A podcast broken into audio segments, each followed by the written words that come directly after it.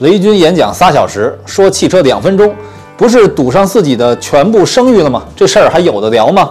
昨天，雷军持续三小时的演讲颇受关注。他首先以自己三个低潮期的亲身经历，鼓励大家把失败当财富，永远相信美好。然后在手机、平板、智能手表等小米传统强项的三 C 产品方面，滔滔不绝地讲了一个多小时。最后，以 One More Thing 为由头。终于说到了汽车，用时大概两分钟。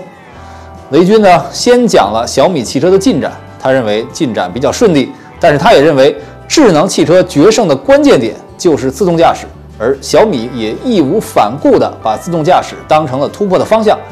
现在呢，小米决心全站自研，拥有专属五百人的技术团队，已经投资三十三亿元，并启动了一百四十辆测试车。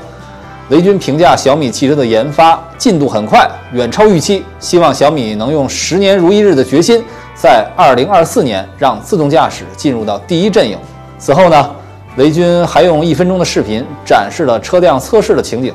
当然，这个车呢是个裸车，也就是你无法从车本身看出和小米产品的关联，只是展示了道路测试状况，来展现自动驾驶研究的进展。至于它的车是什么样的车？多少钱的车，谁生产的车还都不得而知。据说首款产品二零二四年上市。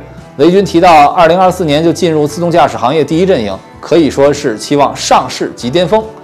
如今呢，智能汽车的入局者已经进入到新的阶段，包括像小牛这样在交通工具上有成就的，包括像华为这种 ICT 领域拥有强大实力的，也包括像百度这样互联网巨头，都可以理解为新兴势力。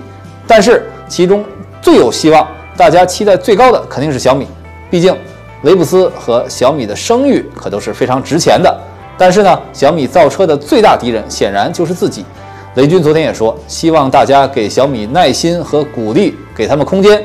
正因为小米既往的成功，使大家对这款车期望太高，恐怕无论做出来什么样的一款产品，都不可能让所有人满意，也必然会有争议。也就是说，小米造出一款车或者造出一款很好的车都不难，但总会有人失望，总会有人认为没有符合预期。因此，小米造车一方面要防的是捧杀，就是大家对它期待太高；另一方面就是狙杀，毕竟它会抢其他新企业的风头，人家怎么可能善罢甘休呢？那引发一些争议都是不可避免的。在自动驾驶技术方面。小米五百人团队和三十三亿元的投资，即使只限于自动驾驶技术的研发，其实也并不算多。目前，自动驾驶面临很多瓶颈，在现有的技术条件，如何实现突破是很大的难题。比如说，小鹏汽车刚刚发生的事故，包括特斯拉不断的引发的争议，就是自动驾驶的绝对安全如何能够实现？无论是单车智能还是 V2X 模式，现在也都遇到了瓶颈。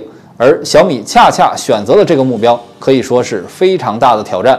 以小米既有的产品节奏和打法上看，更多的可能还是首先推出一个相对主流的车型，然后在品质上、供应链上、特色上去体现竞争力。也就是说，小米汽车很有可能首先直面的就是现在新能源车的霸主比亚迪，这对小米来说又是不可不迈的一个坎儿。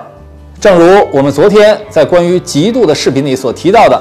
所有的新汽车企业都面临着下半场的问题：怎么做？怎么说服用户？怎么取得技术突破？怎么去改进行业？这个挑战非常大。这不只是对小米而言，但是我们期待小米的成功，也正因为小米在其他领域的成功，就是大家都希望看到不一样的东西。我们一直在强调，新汽车必须持续的新。小米能带来什么不一样的东西？既是小米的负担，又是大家的期望，所以我们也希望小米汽车能够在汽车领域如雷军所愿，达到一线的水平，能够快速的成为改变汽车行业的一股新生力量。雷军赌上全部声誉的小米汽车，你看好吗？